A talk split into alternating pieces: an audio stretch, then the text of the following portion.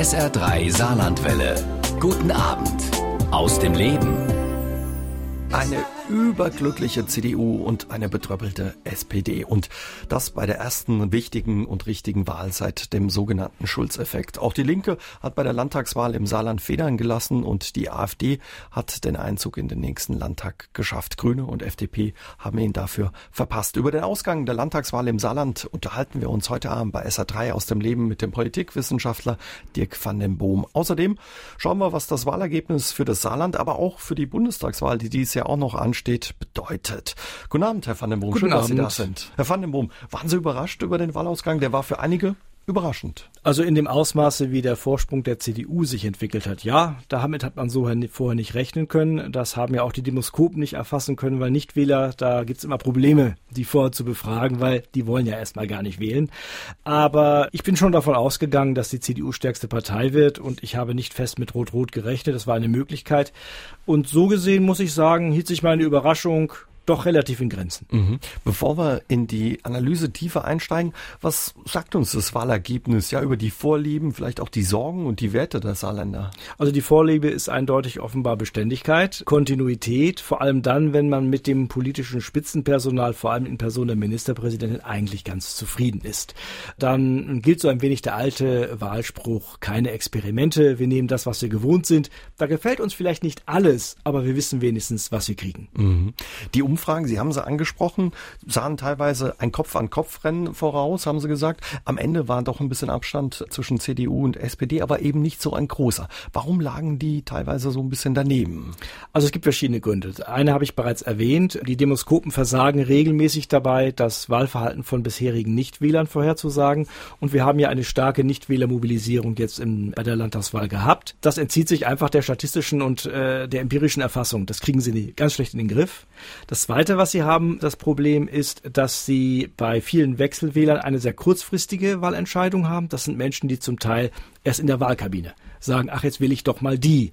Und äh, die darüber vorher gar nicht wahnsinnig reflektiert sind, oft zu denen dann gehören, die sagen, ich habe mich noch nicht entschieden. Und das waren ja auch bei den Umfragen bis zum Schluss etwa die Hälfte der Leute, die befragt wurden. Das ist etwas bei den Darstellungen der Demoskopen untergegangen. Da hätte man vielleicht noch ein bisschen darauf hinweisen sollen, dass damit ein großer Unsicherheitsfaktor auch in diesen Vorhersagen ist.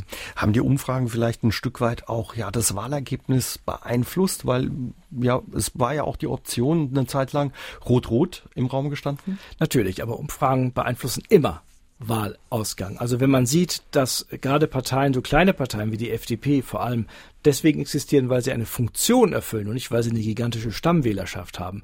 Und wenn aus den Umfragen zum Beispiel deutlich wird, dass sie diese Funktion nicht erfüllen, dann werden sie auch nicht gewählt. Oder wenn es ganz hart auf hart kommt, also gerade wie wir es zum Schluss hatten, wo man sagt, ui, die großen Parteien sind ganz nah beieinander, dann gibt es natürlich wieder die, sagen, okay, eigentlich wollte ich nicht zur Wahl, aber jetzt gehe ich doch, weil ich möchte, dass der Vorsprung doch etwas größer wird. Selbstverständlich reagieren Wähler auch taktisch auf Umfrageergebnisse. Und ja, wie die CDU so ein starkes Ergebnis rausholen konnte bei der Wahl, darüber unterhalten wir uns gleich mit Dirk van den Boom. Wir haben es eben schon angesprochen, die Umfragen sahen eine Zeit lang anders aus. Im Januar war die CDU noch klar vorne, jetzt die letzten Tage ein bisschen die SPD näher dran. Wie ist es der CDU gelungen, in der Schlussphase das Ruder nochmal rumzureißen? Also ich habe den Eindruck, dass es da zum Schluss verschiedene Faktoren gab, die eine Rolle gespielt haben. Zum einen äh, gab es denke ich, einen kleinen Strategiewechsel in der Hochphase des Wahlkampfes, als man merkte, dass die Umfragen in die falsche Richtung gingen. Und man hat so ein bisschen, ich sag's mal despektierlich, die alte rote Sockenkampagne wieder rausgeholt. Also das äh, Schreckgespenst Rot-Rot an die Wand gemalt in der Erkenntnis, dass das eigentlich keine strukturelle Mehrheit im Saarland hat. Also mhm. nichts gegen Sozialdemokratie und soziale Themen und soziale Politik, aber Rot-Rot ist dann vielen schon zu viel. Und ich denke, die Karte hat man recht erfolgreich gespielt. Der zweite Punkt war natürlich noch einmal ganz besonders die hohen Beliebtheitswerte der Ministerpräsidentin zu nutzen, einen extrem auf sie zugeschnittenen Wahlkampf auch gerade in der Endphase zu machen. Und dann müssen wir festhalten, die CDU ist die Partei, äh, eine Partei mit einem großen, mit einer großen Personaldecke, einem großen Mobilisierungspotenzial. Die haben einfach die Manpower. Genau. Und die konnten dann zum Beispiel solche Sachen machen wie Zehntausende von Hausbesuchen. Ich glaube, fast 80.000 an Haustüren haben die geklingelt. So ist Wahnsinn. es. So ist es. Und schauen Sie, Sie dürfen eins nicht vergessen. Die Mehrzahl der Wähler sind älteren Alters und die finden das gut. Ja, die laden die auch, die finden das gut, die unterhalten sich gerne mit den netten Menschen. Und wenn dann der CDU-Kandidat geklingelt hat, aber der SPD-Kandidat nicht, dann wählt man halt den von der CDU. Weil der sich die Mühe gemacht hat, so ist es. So ist es. Nichtsdestotrotz, äh, was ich überraschend fand, haben viele, das haben die Umfragen gezeigt, auch viele Jüngere die CDU offenbar gewählt ja. würde man nicht unbedingt erwarten. Ja, wir haben manchmal die Tendenz, äh, so ein bisschen in Stereotypen zu denken. Und zu diesen Stereotypen gehört äh, automatisch zu denken, die jungen Leute, die wählen immer irgendwie links. Und das stimmt ja nicht. Ich meine, schauen Sie nach Bayern, die meisten jungen Leute wählen CSU. Ja, das ist nicht richtig. Die Frage ist doch gar nicht so sehr, ob die jungen Leute anders wählen, sondern ob sie wählen. Das ist eigentlich mehr der Punkt. Und wenn sie das dann mal tun, dann wählen sie nicht tendenziell sehr viel mehr links als auch der Rest der Wohnbevölkerung. Mhm. Und dieser Mobilisierungseffekt, der hat halt stattgefunden, den hat, äh, haben die Christdemokraten halt besonders gut hingekriegt, auch mit diesem Schreckgespenst Rot-Rot. Und da gibt es auch unter den jungen Leuten genug, die sagen, nee, das wollen wir nicht. Nichtsdestotrotz ist die CDU im Saarland seit 18 Jahren an der Macht, führt die Regierung, hat auch den ein oder anderen Skandal im Gepäck. Für der Pavillon ist so ein Thema, die Fischzuchtanlage in Völkling schadet, hat nichts gemacht oder schadet es? Na, das schadete kurzzeitig natürlich immer mal. Also dann gehen mal die Beliebtheitswerte kurz runter. Aber das ist ja alles sozusagen im saarländischen Rahmen. Und vierter Pavillon, ja, schlimme Sache. Aber sobald sie dann Saarbrücken verlassen und in die Dörfer gehen, ja gut, was die Saarbrücker da machen, äh, die spinnen ja sowieso alle. Hier im Dorf ist es aber anders und äh, da sind wir mit der CDU zufrieden. Zum Beispiel, das ist dann kein großer Aufreger mehr. Also das sind ja auch alle Sachen, die zwar fürs Saarland groß sind, aber das ist ja nicht der Berliner Flughafen. Und äh, naja, und dann hat man eben bei alledem eine nette Ministerpräsidentin, bei der man sich einfach auch wohlfühlt, wenn man sie sieht und sie sich anhört. Und das hat dann meistens eher den ausschlaggebenden Stoß gegeben, die Wahlentscheidung zu treffen, als noch einmal über paar Millionen zu reden, die da möglicherweise in den Sand gesetzt wurden. Anfänglich wurde die CDU ja gerade dafür kritisiert im Wahlkampf, dass sie zu sehr auf Annegret Kramp-Karrenbauer gesetzt hat. Aber offenbar am Ende muss man sagen, die Zuspitzung auf ihre Person im Wahlkampf Man macht immer das, was man am besten kann in einem Wahlkampf. Sobald man anfängt, Experimente zu machen, ist die Wahrscheinlichkeit extrem hoch, dass das übel schief geht. Ja, und manche Leute haben ja auch gesagt, oh, wie langweilig diese Plakate, nur irgendwelche Grinsebacken, die einem freundlich entgegenlächeln und das war's. Nur, das ist die sichere Bank. Das ist das, was kommuniziert wird. Das ist die Bekanntheit, die man nutzt und damit Menschen in Erinnerung ruft.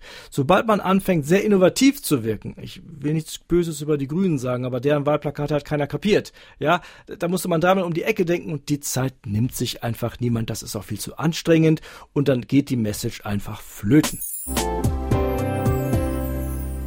Herr van den Brum, wir haben ja schon ein bisschen drüber gesprochen, über die Option, die da auch im Raum stand, Rot-Rot. Glauben Sie, dass das mit eine Rolle gespielt hat, dass die SPD eben schlecht abgeschnitten hat, hinter ihren Erwartungen geblieben ist? Ich denke, es hat eine ganz wesentliche Auswirkung gehabt, weil, wie ich bereits sagte, ich nicht glaube, dass es eine strukturelle Mehrheit in der saarländischen Wählerschaft gibt, die Rot-Rot bevorzugt. In dem Moment, wo die ähm, Karte gezogen wurde von der CDU und übrigens auch von der FDP gegen Rot-Rot und damit ein Bedrohungsszenario aufzubauen, haben sich viele dann doch noch dazu befleißigt gesehen zu sagen, ich gehe jetzt auch zur Wahl oder ich wähle dann auch, im Falle fatal für die FDP, statt der Liberalen doch lieber gleich die CDU, um auf jeden Fall sicherzustellen, dass das nicht zustande mhm. kommt. Warum hat Rot-Rot für die Leute noch so einen Schrecken? Was glauben Sie? Das, oder für viele? Also ich würde sagen, das Wort Schrecken ist immer ein bisschen hart. Also mhm. ich glaube, es ist als Alternative für viele Leute unkalkulierbar. Wir haben hier im Westen keinerlei Erfahrung mit Regierungsbeteiligung durch die Linkspartei, im Gegensatz zu den ostdeutschen Bundesländern. Das ist völlig unkalkulierbar. Wir haben in den westdeutschen Parlamenten sehr schwache Linksparteien, beziehungsweise sie gar nicht drin.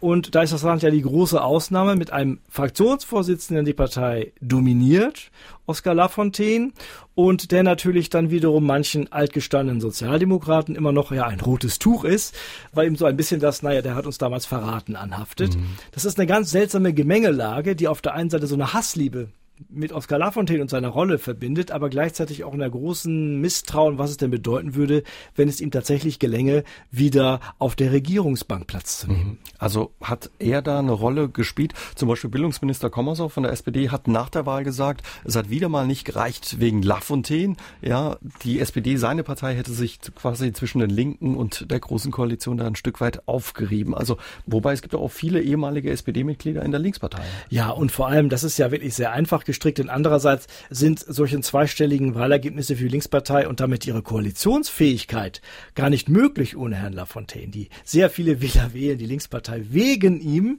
Und wenn es ihn nicht gäbe, das hat er ja auch selber mit einem gewissen Selbstbewusstsein gesagt, dann hätte man möglicherweise sogar Probleme, die 5%-Hürde zu überschreiten. Das glaube ich jetzt nicht. Ich denke, man hat sich mittlerweile auch im Saarland schon an die Linkspartei gewöhnt, auch ohne Herrn Lafontaine. Aber sie überhaupt in die Nähe einer würdigen Koalitionspartei, was die Anzahl der Mandate angeht, zu bringen, das wäre ja schon sein Verdienst gewesen. Also da war die ähm, Erklärung von Herrn Commerson ein bisschen kurz gefasst. Mhm. Willi Kercher fragt auch genau danach, wie sehr Lafontaine eben die Leute noch mobilisiert und vielleicht auch eben Stimmen für die Linkspartei zieht. Also wenn ich Sie richtig verstehe, würden Sie sagen, ohne ihn hätte das Ergebnis noch schlechter ausgesehen. Um einiges schlechter. Ich denke mal, ich muss nochmal auf das zurückgehen, was ich gesagt habe. Die Mehrzahl der Wählerinnen und Wähler ist etwas älter. Wir haben unseren demografischen Bauch ja in den 40er und 50er Jahren des Lebensalters. Und da sind viele dabei hier im Saarland, die haben Herrn Lafontaine als Oberbürgermeister in Saarbrücken erlebt, die haben ihn 13 Jahre lang als Ministerpräsidenten erlebt und mit der Zeit wird das dann zur guten alten Zeit. Und das ist natürlich etwas, mit dem er wunderbar wuchern kann, weil er ja das auch sehr eloquent rüberbringt, was er gemacht hat und was er immer noch machen könnte. Er ist schon ein Kristallisationspunkt, er ist ein politisches Urgestein, ein untrennbarer Bestandteil der politischen Geschichte nicht nur des Saarlandes, sondern der Bundesrepublik das ist etwas, mit dem er ganz wunderbar spielt und mit dem er auch überzeugend äh, auftreten kann. Ich bin der festen Überzeugung, äh, ohne ihn äh, würde das Ergebnis der Linkspartei nicht zweistellig ausfallen. Mhm. Die Linkspartei hat ja trotz alledem gesagt, sie sind zufrieden mit ihrem Ergebnis gewesen am Wahlabend. Nichtsdestotrotz haben sie über drei Prozent verloren eigentlich deutliche Verlierer. Auch. Und bei der Wahl vorher schon mal fünf Prozent zu dem Wahlergebnis davor. Und da ist dann das, was ich eben gesagt habe, wieder mit einem gewissen, mit einer gewissen Einschränkung zu versehen. Auch Oskar Lafontaine, böse gesagt, nutzt sich mit der Zeit ab. Also seine Strahlkraft ist da, sie ist wichtig, aber sie wird natürlich immer geringer mit der Zeit, vielleicht auch mit zunehmendem Lebensalter bei ihm selber. Ich würde sagen, das war jetzt sein letzter Versuch, noch einmal äh, das Ruder rumzureißen, zu schauen, nochmal in die Regierungsverantwortung zu kommen. Der Versuch ist gescheitert. Ich bin relativ zuversichtlich, dass wir in fünf Jahren keinen 79-jährigen Spitzenkandidaten Lafontaine bei der Linkspartei mehr sehen werden. Andrea Pirro hat uns angerufen aus Saarbrücken und sie äh, fragt, Herr van den Boom, wie ist es denn, wenn jemand ja bei der Landtagswahl jetzt zum Beispiel eine ganz andere Partei wählt als dann später bei der Bundestagswahl? Was ist von so einer Person zu halten, will ja, Sie wissen. Gibt es überhaupt kein Problem, habe ich damit. Äh, jeder Wähler, jede Wählerin hat das Recht, taktisch zu wählen. Und es ist ja auch so, dass manchmal im Land das äh, politische Personal einem besser gefällt als im Bund. Also nehmen wir mal die CDU, die hier im Saarland im Vergleich zu anderen CDU-Landesverbänden eher auf dem linken Flügel der Partei ist. Die Ministerpräsidentin vertritt in sozialen Fragen Ansichten, die etwa von denen der Sozialdemokratie gar nicht so weit entfernt sind. Aber das gilt nun nicht für die CDU äh, in anderen Bundesländern, in Baden-Württemberg zum Beispiel, wo sie eher, oder in Hessen, wo man eher dem rechten Flügel zugeneigt ist. Und dann kann man durchaus sagen, na gut, im Bund wähle ich dann eher die und hier eher die. Also es ist gegen taktisches Wählen nichts einzuwenden. Es besteht keine Verpflichtung, Stammwähler zu sein. Es gibt auch immer weniger Stammwähler. Deswegen, man übt sein demokratisches Recht als Staatsbürgerin, als Staatsbürger aus. Und wenn man dieses Recht so ausübt, dass man mal das und mal das wählt, dann ist das so in Ordnung. Das macht das ja, glaube ich, auch so schwierig für die Strategen in den Wahlkampfzentralen der Parteien. Ist das auch ein, ja, ein Beispiel dafür, warum zum Beispiel dieser Schulz-Effekt etwas ja verpufft offenbar ist, weil doch im Land dann über Landesthemen Personen, die man aus dem Land kennt, abgestimmt werden und eben nicht vielleicht über einen Kandidaten, der erstmal begeistert überregional, aber dann hier keine Stimmen so stark an sich zieht oder bindet. Also wir müssen vielleicht da nochmal einen Schritt zurückgehen und gucken, wie weit ist denn der tatsächlich verpufft. Mhm. Die SPD war nun äh, über lange Wochen in den Umfragen äh, nicht besonders gut aufgestellt, auch hier im Saarland. Und das hat sich geändert, als Herr Schulz zum Kanzlerkandidaten gemacht wurde. Es gab dann eine kleine Aufholjagd. Die hat nicht gereicht, im Saarland wegen der starken Gegenkandidatin tatsächlich das Ruder rumzureißen und die SPD zur stärksten Kraft werden zu lassen. Aber gerade Herr Schulz hat es meiner Ansicht nach geschafft, Wechselwähler, die zum Beispiel vorher aus anderen Gründen der Unzufriedenheit AfD gewählt hätten, wieder zurück zur SPD zurückzuholen. Und wir haben bei den Landtagswahlen des letzten Jahres gesehen, dass die AfD zum Teil massiv von Leuten profitiert hat, die früher sozialdemokratisch gewählt haben. Und seine Art von Populismus, ja, aber auf soziale Fragen gemünzt, hat einen wesentlichen Beitrag dazu geleistet, dass die AfD jetzt ein bisschen Sorge haben muss, dass die zweistelligen Wahlergebnisse nicht mehr zum Standard mhm. werden. Und die, deswegen Er ja. ist nicht ganz verpufft. Die Leute das Gefühl haben, da ist jemand, der unsere Sorgen ernst genau. nimmt oder da ein Gespür dafür hat. Bleiben wir doch nochmal bei der SPD und der Spitzenkandidatin hier im Land, Ankre Rehlinger. Wie finden Sie, hat sie ihre Sache gemacht? Manche also sagen, meiner Ansicht nach sehr gut. Wir dürfen die Ausgangsposition nicht außer Acht lassen. Frau Rehlinger war fünf Jahre lang Ministerin, hatte damit zu kämpfen, dass sie bei weitem nicht so bekannt war. Die Leute, die sie kannten, haben sie durchaus positiv bewertet, aber es kannten sie halt nicht so viele. Das heißt, sie musste so ein bisschen bergauf rennen. Und ich glaube nicht, dass man ihr und ihrem Engagement im Wahlkampf, dass man irgendeinen großen Makel wird finden können. Ich glaube, sie hat die gleiche Volksnähe, die gleiche Volkstümlichkeit in den Tag gelegt wie die Ministerpräsidentin. Und ich denke mal, dass sie ist 40, sie hat auf jeden Fall eine zweite Chance vor sich. Frank Meyer hat uns gemailt aus Kleinblittersdorf. Wir hatten ja Herrn Lafontaine schon angesprochen. Mal gucken, ob er weitermacht, wie lange er weitermacht weitermacht. Und es war ja auch immer wieder im Vorfeld der Wahl zu hören, was diese Altersmilde betrifft, ob er sich versöhnen möchte mit seiner alten Partei oder nicht. Was glauben Sie, wie viel war da dran oder ging es da wirklich nur um den Machtinstinkt, der da noch in ihm also, steckt. Also, also Herr Lafontaine ist ein Machtpolitiker, der strategisch denkt, auch langfristig strategisch denkt. Ich halte ihn nicht für versöhnungsunfähig oder eh, so etwas, aber er macht das nicht, ohne damit etwas zu gewinnen. Die Bundestagswahl ist ja ein ganz wichtiger Punkt für die Linkspartei. Und immer auch die Option zu sagen, kann es denn tatsächlich einen Regierungswechsel geben mit den Sozialdemokraten? Da wäre eine rot-rote Option, eine erfolgreiche im Saarland, ein wunderbarer Start ins Superwahljahr gewesen. Das wäre, wäre super gelaufen dann für die Linkspartei. Die hätte sich tatsächlich dann mal beweisen können, dass auch im Westen hier Regierungsfähigkeit besteht. Das hat jetzt leider nicht geklappt. Mhm. Aber für dieses Ziel, wenn es denn rechnerisch hingehauen hätte, da bin ich mir ganz sicher, wäre Lafontaine auch willens gewesen, über manche vormals äh, zerdepperte Brücken wieder hinzugehen, die Hand auszustrecken, allein nur um auch unter diesem Machtkalkül-Gesichtspunkt neue Wege zu eröffnen. Mhm. Mal losgelöst von diesen Brücken, die da über die Jahre zerdeppert wurden zwischen alten Genossen in der SPD und jetzt neuen Mitgliedern in der Linkspartei. Nichtsdestotrotz, wenn Rot-Rot gekommen wäre, wäre es wahrscheinlich auch für beide nicht einfach geworden, weil auf das Land warten ja trotz alledem noch schwierige Aufgaben. Es muss erstmal weiter gespart werden. Die Schuldenbremse ist ja nicht vom Tisch, auch in der nächsten überhaupt nicht, überhaupt nicht. Und der, äh, die zusätzlichen Mittel, die jetzt auch äh, in den Verhandlungen über den Länderfinanzausgleich und die Bundeszuschüsse erreicht wurden, hängen ja daran am Schuldenabbau. Das heißt, jede Regierung hätte vor der Situation gestanden, dass man etwa im öffentlichen Dienst noch einmal äh, stark die Axt anlegen müsste. Wir reden ja über Dinge wie auch Kommunalreform, da hätte sich keine Partei vordrücken können. Alle haben aber eigentlich mehr versprochen, mehr dies, mehr das, mehr Polizisten, mehr Lehrer. Die zarten Stimmchen, die gesagt haben, wer soll das eigentlich bezahlen, wurden meistens mit Verweis auf, wer da brauchen wir halt mehr Geld aus Berlin beantwortet. Das greift natürlich ein bisschen zu kurz, vor allem am Anfang für eine rot-rote Landesregierung ganz bestimmt nicht mehr Geld aus Berlin gegeben hätte. Mhm. Das ist in der Tat der Knackpunkt. Und das wäre der Knackpunkt gewesen. Das Land hat für die großen Pläne, vor allem der Linkspartei, eigentlich gar kein Geld. Vergangene Stunde haben wir über die Wahlgewinner und Verlierer CDU, SPD schon ein bisschen gesprochen. Wollen ein bisschen näher nochmal auf die kleineren Parteien gucken. Die Grünen haben den Sprung ins, ja, in den saarländischen Landtag nicht mehr geschafft, aber die FDP auch nicht mehr. Bleiben wir mal bei den Grünen harter Schlag für die Grünen oder hat sich das abgezeichnet, Herr van der Moon? Also wir haben bei FDP und Grünen gleichermaßen äh, die Erkenntnis schon vor langer Zeit gewonnen, dass für die im Saarland alles nicht auf Rosen gebettet ist.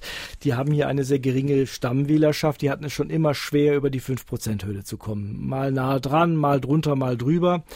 Sie stand also vor vergleichbaren strukturellen Problemen. Und dann ist immer die Frage, erfüllen solche Parteien dann über diese Stammwählerschaft hinaus eine Funktion? Sind sie Mehrheitsbeschaffer oder gibt es Themen, die gerade besonders wichtig sind? Bei der letzten Wahl war es Fukushima zum Beispiel. In vielen Bundesländern hat das den Grünen sehr geholfen. Die großen Umweltthemen sind aber zurzeit nicht da. Das Grubenwasser wurde nie zum gigantischen Umweltthema. Und äh, bei den Sachen, die äh, umwelttechnisch etwa im Lande die Leute sehr bewegt, Windkraft, waren in der öffentlichen Diskussion zumindest für viele die Grünen auf der falschen Seite. Mhm. Da war die Mehrheit eher dafür, eben nicht mehr so viel von den Dingern Das hatte vielleicht den Linken ein Stück weit genutzt, hatte Oskar Lafontaine ja sehr mitgeworben. Genau, so ist es. Also ich denke mal, wir haben hier auch ein strukturelles Problem gehabt. Wir haben bereits erwähnt, dass die Wahlkampagne der Grünen ein bisschen sperrig war, sag ich mal, vielleicht ein wenig zu um drei Ecken gedacht. Das hat sich ja auch nicht geholfen. Und wir müssen auch festhalten, in den letzten fünf Jahren waren die Grünen in der Opposition, aber so richtig laut hat man sie nicht vernommen, hatte ich den Eindruck. Sie haben aus dieser Rolle nicht das gemacht, was man möglicherweise von ihnen erwartet hätte. War auch eine kleine Fraktion. Man darf es ihnen nicht allzu sehr vorwerfen. Im Bewusstsein der Leute sind die Grünen in den letzten fünf Jahren ein bisschen in den Hintergrund getreten. Mhm. Viele verbinden mit den Grünen natürlich auch Hubert Ulrich, den Fraktionschef und äh, den Vorsitzenden. Wie geht's für den weiter? Was denken Sie? Gut, er hat ja erklärt, dass er für dieses Amt nicht länger zur Verfügung steht, dass er jetzt der jüngeren Leuten den Platz frei machen möchte. Da werden manche Grüne sagen, das ist schon länger überfällig. Er ist ja nicht unumstritten, auch in der eigenen Partei. Worauf die Grünen natürlich jetzt aufpassen müssen, und das ist die Gefahr, die damit zusammenhängt, ist, dass die alten Rivalitäten zwischen den Kreisverbänden, vor allem Saarlouis und Saarbrücken, Saarbrücken. Mhm. jetzt aufbrechen, weil beide jetzt aus welchen Gründen auch immer das Amt für sich reklamieren werden. Das kann natürlich auch in der Öffentlichkeit nicht so gut ankommen, wenn man jetzt zu irgendwelche Schlammschlachten aufbricht. Ich halte die Grünen mittlerweile für erwachsen genug, dass sie das einhegen können. Das bleibt ihnen zu hoffen, denn sie müssen jetzt neues Spitzenpersonal strategisch aufbauen, damit sie dann in fünf Jahren es wieder schaffen können. Mhm. Welche Rolle hat trotz alledem Hubert Ulrich an dieser Wahlniederlage? Welche Rolle hat er da ich, gespielt? Ich meine, er wird natürlich als einer der Spitzenkandidaten und als, als Vorsitzender wesentlich die Wahlstrategie mitbestimmt haben oder zumindest die mit abgenickt haben und damit trägt er automatisch eine große Mitverantwortung. Ich würde gar nicht mal sagen, dass das Problem eher persönlich ist, dass man, dass man sagt, Gott, der war auch schon so lange dabei, denn so lange dabei wäre ja auch bei der Ministerpräsidentin oder bei anderem Spitzenpersonal ein Argument gewesen. Nein, das ist nicht der Punkt. Der Punkt ist einfach, dass hier die Konstellation der Rahmenbedingungen sich gegen die Grünen entschieden hat und ist ja doch relativ knapp gewesen. Also man hätte es ja mit etwas mehr Glück, mit ein paar wenigen tausend Stimmen, Stimmen mehr auch nochmal schaffen können. Mhm. Das heißt also, es tat bestimmt weh. Das ist aber keine Scharte, die man nicht in fünf Jahren wieder auswetzen kann. Jetzt geht's für die Grünen in die außerparlamentarische Opposition. Aus der wollte die FDP raus. Da war sie die vergangenen fünf Jahre drin. Hat es nicht geschafft. Wie geht's hier weiter? Gut, für die FDP, die ist natürlich von ganz unten gekommen. 1,2 Prozent hatte sie beim letzten Mal. Man hat ja immerhin jetzt das Ergebnis doch mal deutlich erhöht. Das hilft der Partei erstmal aus einem ganz anderen Grund, weil man jetzt doch wieder mehr Mittel aus der staatlichen Wahlkampfkostenerstattung bekommt. Es war ja fünf Jahre lang bei der FDP hier im Saarland Schmallands Küchenmeister. Man hat sich ja kaum Personal leisten können. Alles lief ehrenamtlich und da ist man bei einer kleinen Partei, die über eine dünne Personaldecke verfügt, irgendwann am Rande der Kapazität angelangt. Ich würde sagen, die Spekulationen, die jetzt natürlich sofort wieder hochkommen, dass da jetzt das Hauen und Stechen losgeht und auch der Landesvorsitzende gleich wieder in Gefahr gerät, das ist etwas übertrieben.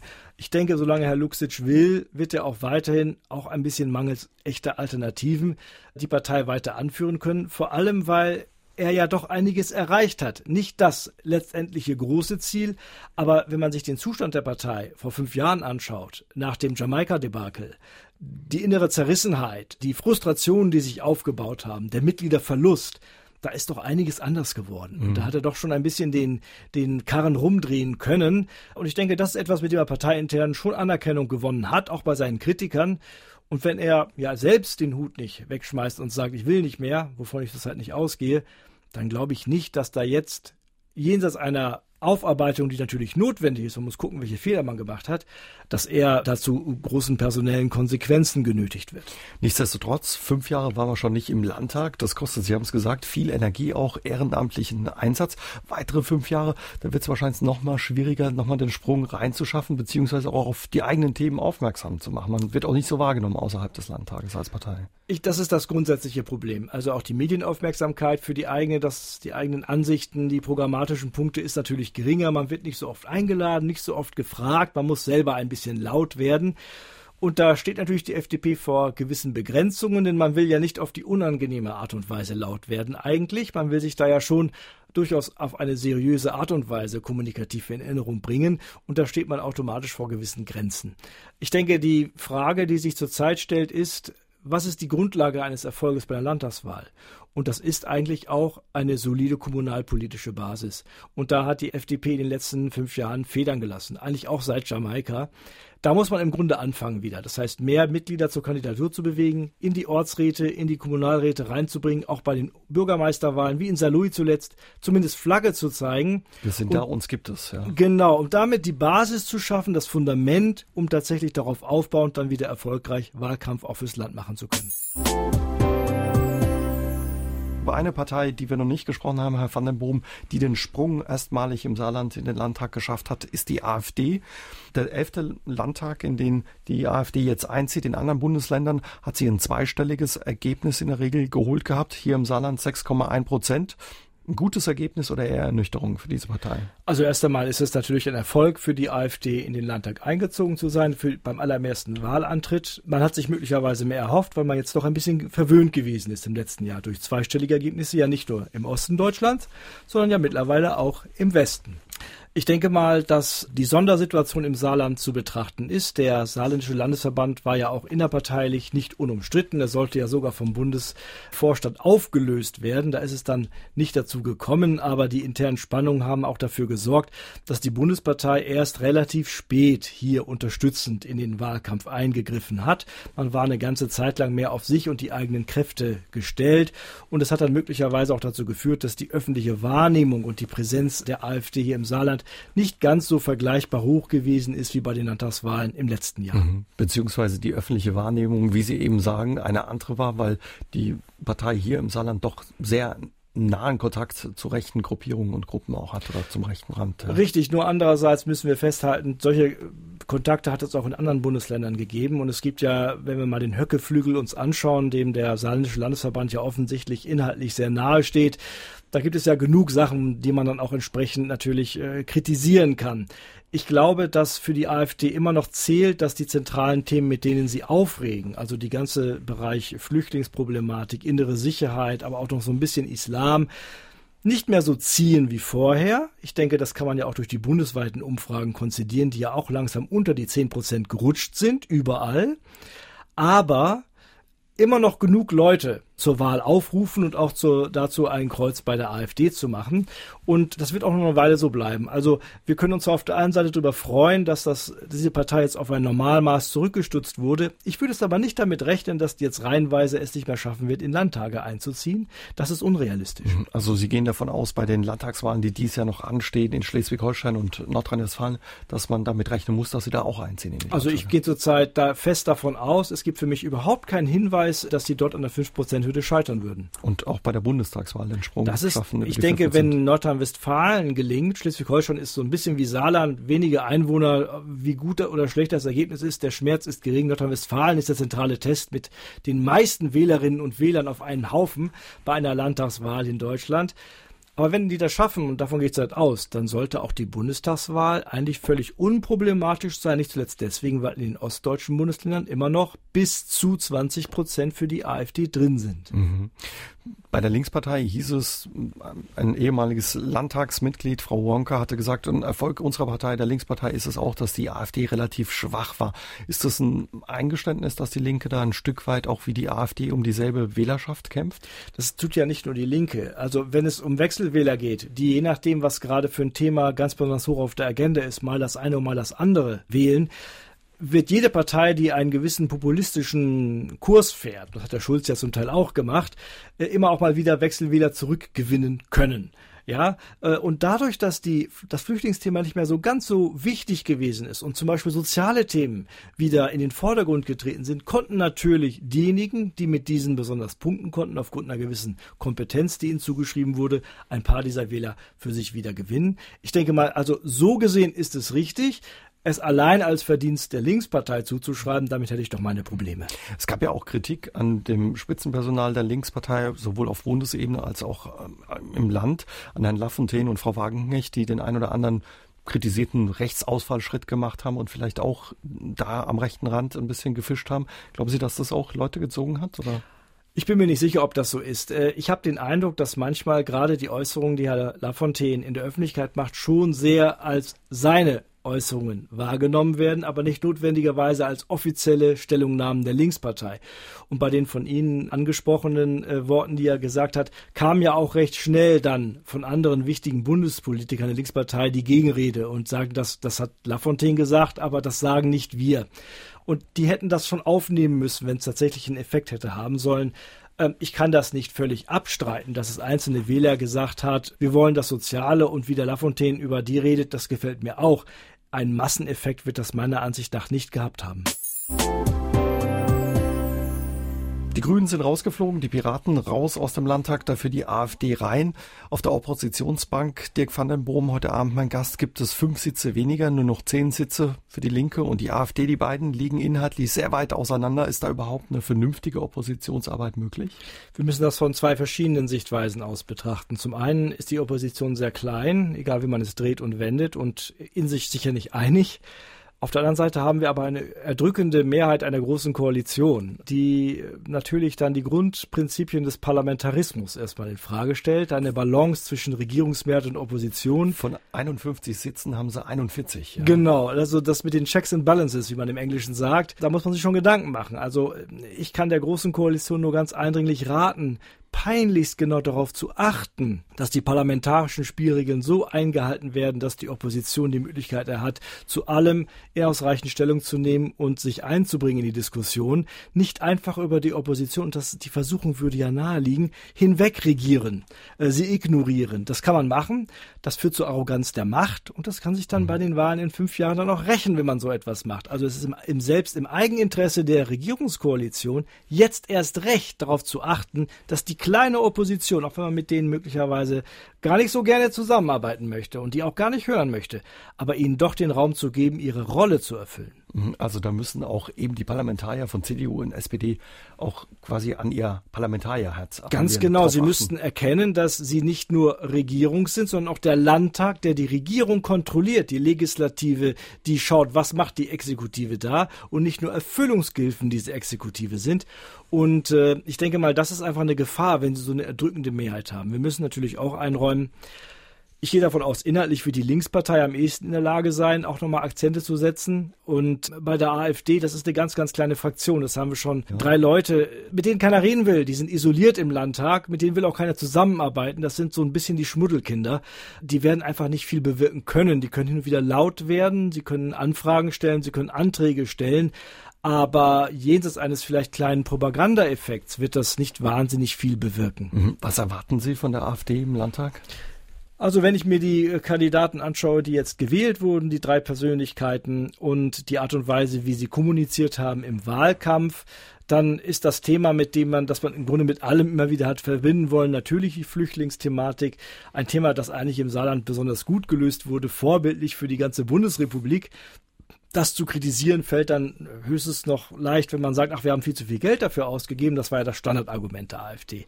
In diese Richtung wird sicher noch einiges kommen. Das ist aber irgendwann eine Litanei und da muss die AfD natürlich aufpassen, sobald sie anfängt, in eine Litanei zu verfallen, immer wieder das Gleiche zu sagen, ohne Variation und egal von welchem Thema kommend, Bildung, was auch immer, immer wieder zu den Flüchtlingen zu kommen oder zur öffentlichen Sicherheit, das ermüdet irgendwann auch mal die eigenen Anhänger. Und wenn da nichts anderes kommt, ist man nicht mehr so attraktiv wie vorher. Mhm. Glauben Sie, deren Wähler gucken da auch drauf, was die Partei macht? Oder? Die Stammwähler sicher nicht. Die sagen, gut, da ist eine rechte Kraft im Parlament und das ist erstmal grundsätzlich gut. Aber diejenigen Wechselwähler, die auch offen sind für andere Themen, und die dann sagen, worüber wird denn noch so geredet? Und merken, dass dann zu anderen Themen, wenn etwa ein gewisses soziales Thema wieder ganz wichtig ist, dann merken, ach, von der AfD kommt ja gar nichts. Oder wenn was kommt, dann nur, weil sie damit gleich wieder das Flüchtlingsthema einkaufen können, dann könnte das durchaus abschreckend wirken. Also das ist äh, unter einem taktischen Gesichtspunkt, äh, gerade wenn man nur mit drei Leuten im Landtag sitzt, äh, schon eine diffizile Aufgabe. Mhm. Josef Dörr von der AfD wird bald 80, wird damit der älteste Landtagsabgeordnete sein und dem steht es ja zu, quasi dem Alterspräsidenten, die Eröffnungsrede bei der ersten Plenarsitzung zu halten. Da graust es vielen davor. Muss man da einfach durch? Muss man das aushalten? Natürlich oder? muss man durch. Ja. Das ist eine gute Tradition und da können wir uns nicht aussuchen, wenn du mal der Älteste ist. Wäre ich in den Schuhen von Herrn Dörr, würde ich diese Gelegenheit nutzen, die negativen Erwartungen, die negativen Erwartungen, die an ihn herangetragen werden, bewusst nicht zu entsprechen, sondern eher staatsmännisch auftreten. Das würde wahrscheinlich langfristig der parlamentarischen Arbeit der AfD im Landtag viel, viel dienlicher sein, als wenn er jetzt nochmal richtig vom Leder ziehen würde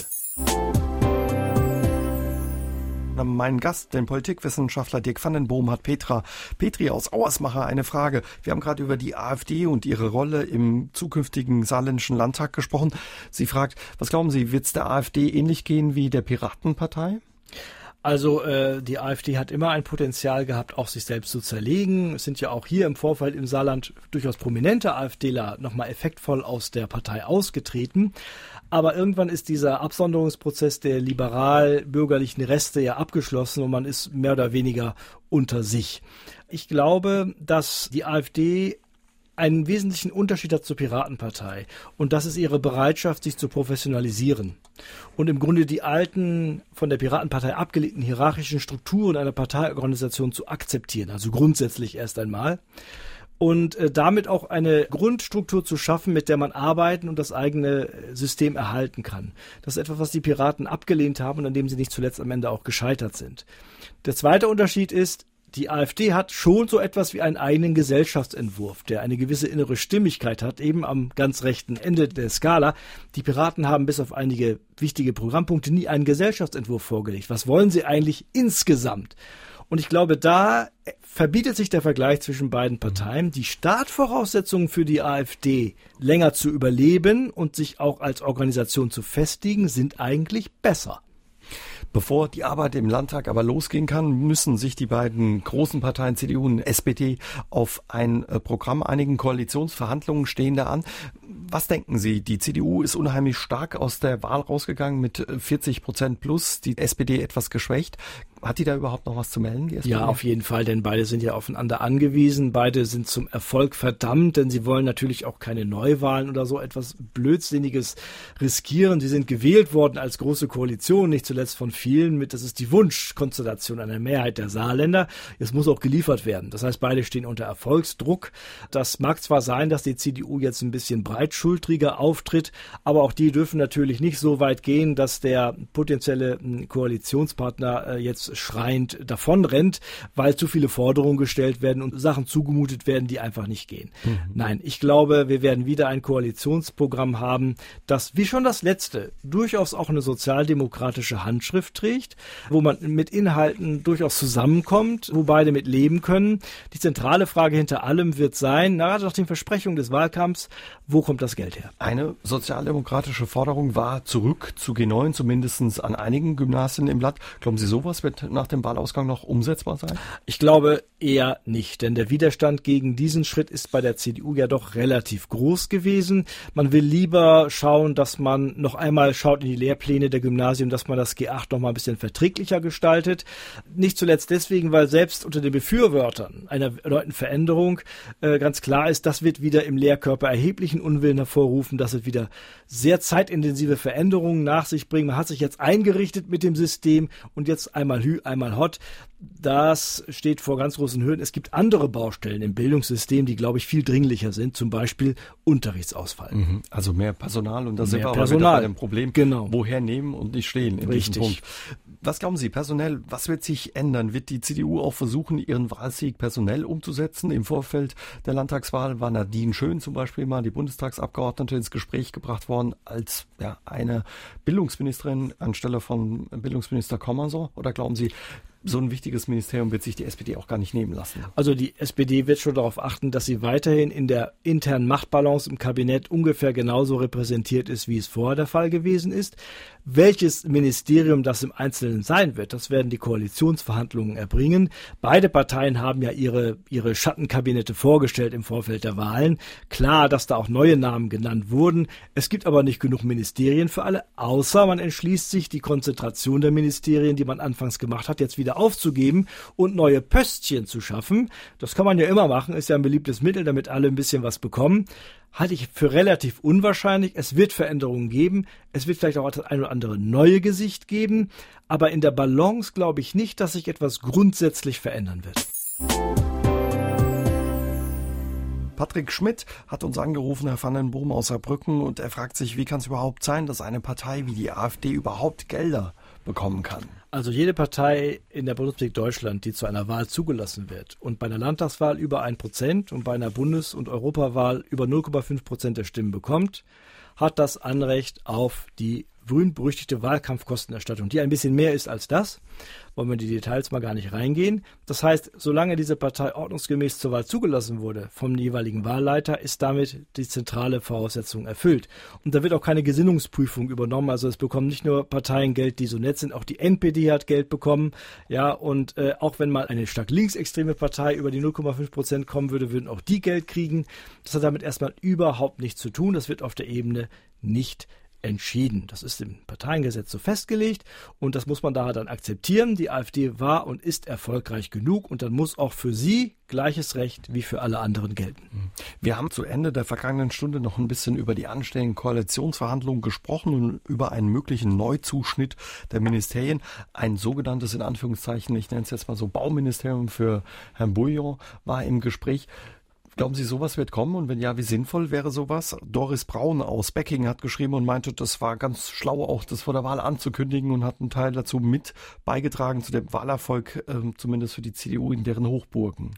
Also, dass der Herr Bouillon ein Pfund ist, mit dem die CDU gewuchert hat, äh, ist ganz klar. Äh, durch seine Art und Weise und die klare Sprache, die er da manchmal führt, ist er natürlich ein, äh, wie es im Englischen so ein Asset für die CDU, als jemand, mit dem man arbeiten kann, auch in der Öffentlichkeit.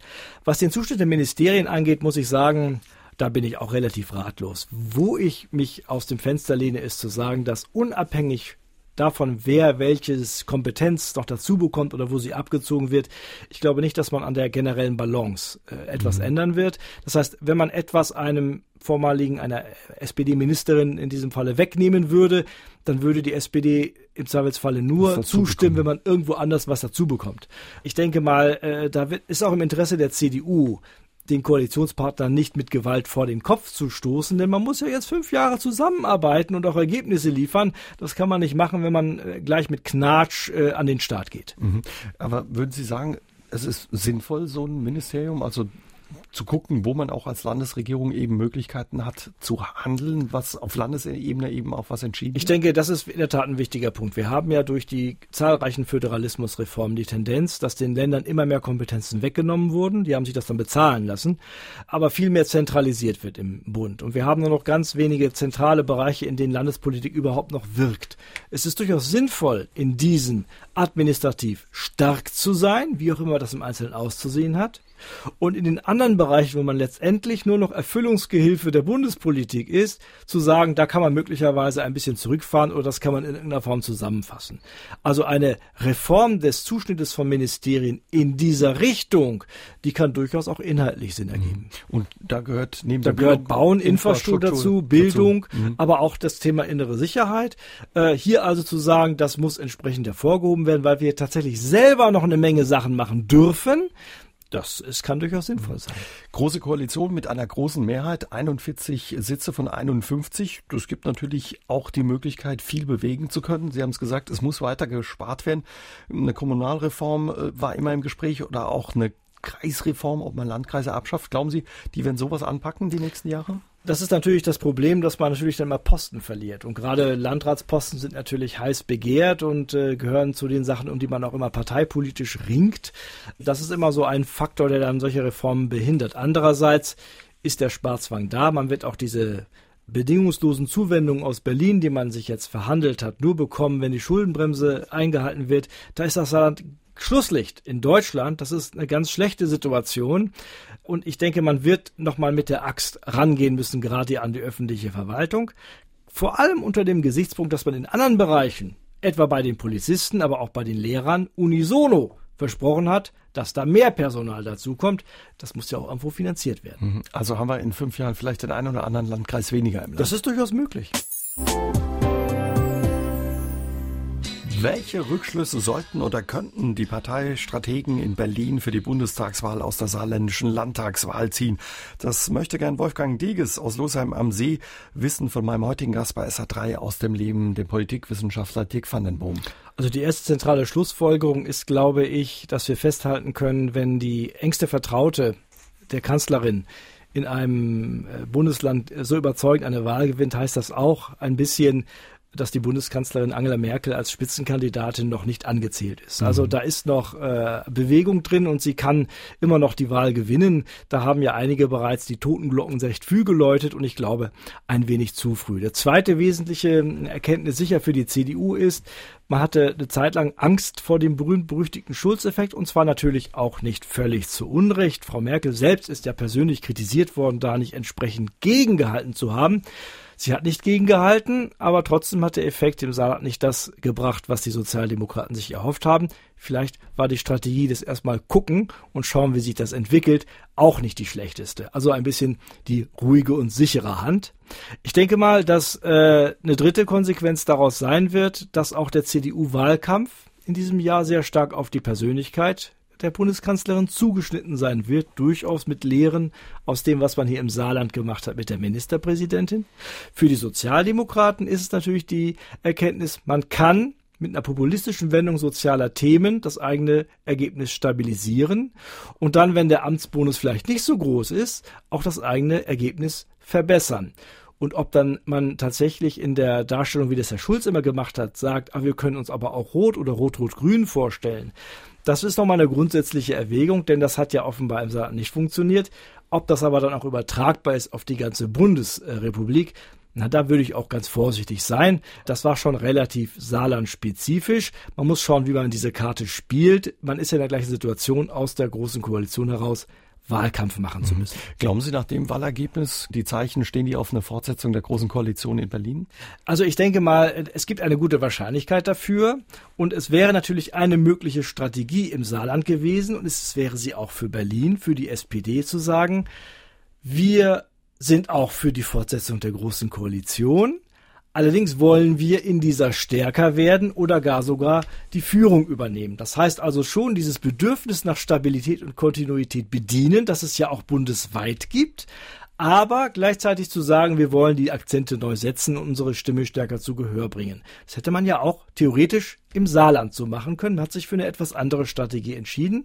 Und das wird, glaube ich, die Diskussion sein, die man in der SPD-Parteizentrale jetzt ernsthaft führt, ob tatsächlich äh, das Spielen eines Lagerwahlkampfes die richtige äh, Vorgehensweise sein wird, um aus dem Umfragetief rauszukommen und vor allem dauerhaft rauszukommen. Mhm. Die Linkspartei wirft ja der SPD ein bisschen vor, dass sie sich nicht so richtig bekennt zu einem, ja, einem rot-roten Bündnis und so auch ein Wechsel nicht gelingen kann. Glauben Sie, das würde wirklich funktionieren, wenn man sagen würde von Seiten der SPD auf Bundesebene, wir setzen auf rot-rot einen wirklichen Wechsel? Wo soll denn da die Mehrheit herkommen? Wo soll denn SPD zusammen mit der Linkspartei, vor allem mit der Linkspartei, mit dem Bundesergebnis, das sie wahrscheinlich bekommen wird, über 50 Prozent der Mandate herkommen? Das ist relativ illusorisch. Äh, da müssen schon ganz super seltsame Dinge passieren, dass eine solche Entwicklung möglich wäre. Nein, wenn, dann wäre es eher rot-rot-grün, was dann ja nochmal wieder äh, eine größere Komplexität erfordern würde und auch manche ja, Feindseligkeiten müssen da überwunden werden. Das ist etwas, mit dem natürlich die SPD spielen könnte. Ja, aber sie muss natürlich auch immer eine echte Machtperspektive anbieten. Und das werden ihr in diesem Falle nicht viele Leute abnehmen können. Sagt Dirk van Boom, Politikwissenschaftler bei SA3 aus dem Leben. Der Schulzeffekt, Herr van den Boom, schien ja auf eine Wechselstimmung beziehungsweise auf einen Überdruss mit der Kanzlerin Frau Merkel hinzudeuten. Wie gestärkt geht jetzt die Kanzlerin aus dieser Landtagswahl heraus und den Erfolg für die CDU? Ich glaube, sie sagte, das Wahlergebnis sei für sie okay. War nicht überschwänglich. Äh, das, aber sie ist ja sowieso keine überschwängliche ja. Äh, Person. Ich glaube, sie kann ganz zufrieden sein, vor allem, weil alle wissen, dass äh, sie sehr gut kann mit der Ministerpräsidentin, dass eine enge Vertraute ist. Das heißt, es ist auch so ein bisschen etwas, was auf sie zurückfällt. Andererseits, es ist das Saarland, 800.000 Wahlberechtigte. Das ist ein Bruchteil der Leute, die dann im September zur Wahl aufgerufen sein werden. Und da sind auch ganz andere Dynamiken drin, die natürlich durch so ein Ergebnis nicht kalkulierbar sind. Da muss man nochmal schauen, was in Nordrhein-Westfalen stattfindet. Mhm. Da ist, glaube ich, dann die Repräsentanz der Wählerpopulation eine viel bessere und größere, sodass Rückschlüsse möglich sind. Sie haben es gesagt, NRW steht in ein paar Wochen äh, auch eine Landtagswahl an, Schleswig-Holstein noch davor. Was glauben Sie, wie geht da das Rennen aus um Wählerstimmen? Also zurzeit äh, ist es so, dass wir in Schleswig-Holstein wohl die Situation haben, dass es die Möglichkeit gibt äh, einer Fortsetzung der, der rot-grünen Landesregierung. Das ist ein bisschen knapp. Die CDU hat in den letzten Monaten auch in den Umfragen nochmal deutlich aufgeholt. Aber naja, alles in allem ist das eine ernsthafte Option. Und äh, in Nordrhein-Westfalen ist es immer mal wieder schwankend. Äh, ich denke mal, dass die Strahlkraft der Ministerpräsidentin schon ein bisschen nachgelassen hat. Gleichzeitig aber die CDU nicht so stark ist, dass sie tatsächlich äh, so viele Stimmen kriegen könnte, um etwa eine wieder eine christlich-liberale Alternative aufzubauen. Das wird sich aber wahrscheinlich tatsächlich wie im Saarland auf den letzten Metern entscheiden. Ich denke mal, der Landtagswahlkampf nimmt jetzt da an Intensität sehr zu. Schauen wir mal, was im Mai ist. Ich will mich noch nicht allzu sehr mit einer Prognose aus dem Fenster legen. Mhm. Und die letzten Landtagswahlen haben aber trotz alledem gezeigt, dass die Amtsinhaberinnen doch gepunktet haben auf den letzten Metern. Es gibt einen Bonus, aber der ist ja nicht automatisch da. Der muss tatsächlich auch mit einer Persönlichkeit verknüpft sein und auch mit gewissen strukturellen Voreinstellungen. Und wir haben in Nordrhein-Westfalen das eine wie das andere schon gesehen. Ich denke mal, dass es gewisse Parallelen zwischen Frau Kraft und Frau Kramp-Karrenbauer gibt. Andererseits die einzige echte Parallele, was die Beliebtheitswerte angeht, das war der Herr Kretschmer in Baden-Württemberg. Da spielt die Frau Kraft in einer etwas niedrigeren Liga und da endet die Vergleichbarkeit auch schon. Mhm. Gehen wir nochmal ganz kurz zurück äh, zu Frau Merkel. Sie haben ja gesagt, ja, man muss mal abwarten, ob sie gestärkt ist oder nicht. Es gibt aber auch ja in der CDU eine Bewegung oder es bildet sich so eine Art konservative Plattform heraus unter der Führung des äh, früheren hessischen Justizministers. Was kommt da auf Sie zu? Oder was ist das? Also das gibt es ja im Grunde genommen schon äh, sehr früh in verschiedenen Formen, seit sie die Parteiführung übernommen hat. Es wird ihr ja vorgeworfen und nicht völlig zu Unrecht, dass unter ihrer Führung eine schleichende, ich sag's mal böse, Sozialdemokratisierung der CDU eingetreten sei. Und es hat natürlich in der Tat dazu geführt, dass eine Partei wie die AfD am rechten Rand plötzlich Oberwasser bekommen hat. Die integrative Kraft der CDU ganz am rechten konservativen Feld der politischen Arena hat nachgelassen. Die CSU versucht immer noch ein bisschen das Problem zu lösen auf ihre Art und Weise, aber die ist halt Bayern und eben nicht der Rest der Republik. Und da gibt es Unzufriedenheit in der CDU, die gibt es schon länger und die organisiert sich auch immer mal wieder neu hat aber bisher zumindest, solange Frau Merkel noch Wahlen gewinnt, nicht die Schlagkraft gehabt, tatsächlich den Kurs der Partei grundsätzlich zu verändern. Ingeborg äh, Schommer hat uns eine Mail geschickt aus Sulzbach und sie fragt, was glauben Sie, äh, welche Chancen hat Herr Schulz, äh, ja, Frau Merkel wirklich gefährlich zu werden im September? Also gefährlich werden kann er sicher insofern, als dass, wenn er es geschickt anstellt und seine Partei ihm dabei folgt, der Stimmenanteil der Sozialdemokraten steigen kann, um dann auch möglicherweise in einer großen Koalition mit etwas breiterer Brust aufzutreten, zu sagen, wir wollen eine stärkere Stimme in der Politik haben, wir wollen unsere Inhalte noch deutlicher rüberbringen. Ich persönlich bin zumindest zum jetzigen Zeitpunkt, und das sind ja alles nur Momentaufnahmen, nicht der Meinung, dass er gute Chancen hat, auch Kanzler zu werden. Aber, und da gebe ich Herrn Schulz wiederum recht, er hat selber gesagt in seiner Reaktion zur Saarlandwahl, bis zum September ist noch lange hin. Es kann eine Menge passieren und wir haben in der Vergangenheit gelernt, manche Wahlen haben ganz überraschende Ergebnisse äh, vorhergebracht, die auch Politikwissenschaftler nicht vorhergesehen haben. da würden Sie heute Abend keine Wette eingehen. Nein. Van den Boom. Frau Kramp-Karrenbauer, Ihr großer Wahlerfolg, wir haben ihn heute Abend öfter angesprochen. Was glauben Sie? Was bedeutet der auch für Sie persönlich, Ihre weitere Karriere? Sie wurde ja schon als Nachfolgerin von Frau Merkel gehandelt. Ja, seltsamerweise wird jeder Landesfürst, jede Landesfürstin sofort als Nachfolger von irgendjemandem gehandelt, wenn er oder sie mal ein gutes Wahlergebnis eingefahren hat. Das ist ja mittlerweile schon Routine. Da würde ich erstmal einen Gang zurücklegen. Ich bin sehr zuversichtlich, dass die Ministerpräsidentin erstmal ihre fünf Jahre Legislaturperiode abarbeiten wird, gerade aufgrund dieses großartigen Erfolges. Und äh, wenn sich dann zeigen sollte, dass sie aus irgendwelchen Gründen nicht noch ein weiteres Mal kandidieren möchte, sondern mal was anderes machen möchte, dann ist natürlich nichts unmöglich, auch ein Ministerposten in Berlin nicht. Aber das ist nichts, was unmittelbar ansteht. Aber Ihre Rolle in der CDU hat wahrscheinlich der Wahlsieg geholfen. Erst einmal auf jeden Fall. Mhm. Sie ist ja als CDU-Ministerpräsidentin sowas ähnliches wie äh, Vertreterin einer aussterbenden Gatte. Es gibt ja nicht mehr so wahnsinnig viele davon. Äh, das, die Zahl ist ja deutlich gesunken in den letzten Jahren. Und äh, aufgrund ihrer engen Verbundenheit mit der Kanzlerin ist natürlich da jetzt ein Bündnis geschmiedet worden, wo man sich ein bisschen auch aufeinander verlässt. Also ich denke mal, ihr informeller Einfluss, etwa im Präsidium, ihr Rat, der dann eingefragt wird, der ist natürlich jetzt gewachsen und so wie ich sie einschätze, wird sie damit äh, auch in der üblichen Behutsamkeit mit mhm. umgehen. Was glauben Sie, was schätzt äh, Frau Merkel an Frau Kramp-Karrenbauer? Ich denke vor allem, und das schätzen alle Menschen, die Macht haben, das ist Loyalität. Ja, äh, ich denke auch ein gemeinsames Verständnis von Politik, gerade in dem Bereich, den ich eben genannt habe. Äh, ich will es nochmal ja, ein bisschen despektierlich sagen, die Sozialdemokratisierung der CDU ist von einer Kanzlerin gemacht worden, die in sozialen Fragen durchaus ein offenes Ohr hat. Und damit ist sie sich ja auch einig mit der Ministerpräsidentin hier im Saarland. Und äh, die Art und Weise, wie man Politik macht, also dieses eher unaufgeregte und wo auch die Eitelkeit eigentlich nicht so sehr wie bei manchen Männern vor allem im Vordergrund steht. Und da ist man ein bisschen verwandte Seele. Und da finden sich dann eben auch Persönlichkeiten zusammen, die gut miteinander können und dann auch manche schwierige Frage gemeinsam besprechen. Also die Chemie stimmt offenbar. Die Chemie stimmt. Herr van den Boom, war viel los auch äh, bei der Landtagswahl, hat viel Aufmerksamkeit auf sich gezogen. Das haben auch Sie gemerkt, ja? Ja, genau. Also wenn ich das vergleiche mit vor fünf Jahren, ich durfte auch für, für dänische Tageszeitungen Interviews machen. Ich bin im österreichischen Radio aufgetreten. Also die internationale Aufmerksamkeit war groß. Äh, heute durfte ich dann sogar einen längeren Artikel in der New York Times zur Saarlandwahl lesen. Das ist, glaube ich, auch noch nicht allzu oft geschehen. Also das ist schon international auch als Test für die Kanzlerin wahrgenommen worden und, wenn ich die Kommentare richtig sehe, auch als eine Bestätigung ihrer Politik. Also, dann vielen Dank, dass Sie sich heute Gerne. Abend auch noch Zeit für dieses Gespräch mit uns genommen haben. Danke, Dirk van den Boom, für den Besuch bei SA3 aus dem Leben. Kommende Woche ist Daniela Fleming mein Gast. Sie hatte ein sehr persönliches Buch über die Demenzerkrankung ihrer Tante geschrieben. Ich würde mich freuen, wenn Sie dann auch wieder dabei sind. Bis dahin wünsche ich Ihnen eine gute Zeit und passen Sie gut auf sich auf. Tschüss und gute Nacht, sagt Ihr Uwe Jäger. SR3 aus dem Leben. Immer dienstags im Radio, danach als Podcast auf sr3.de.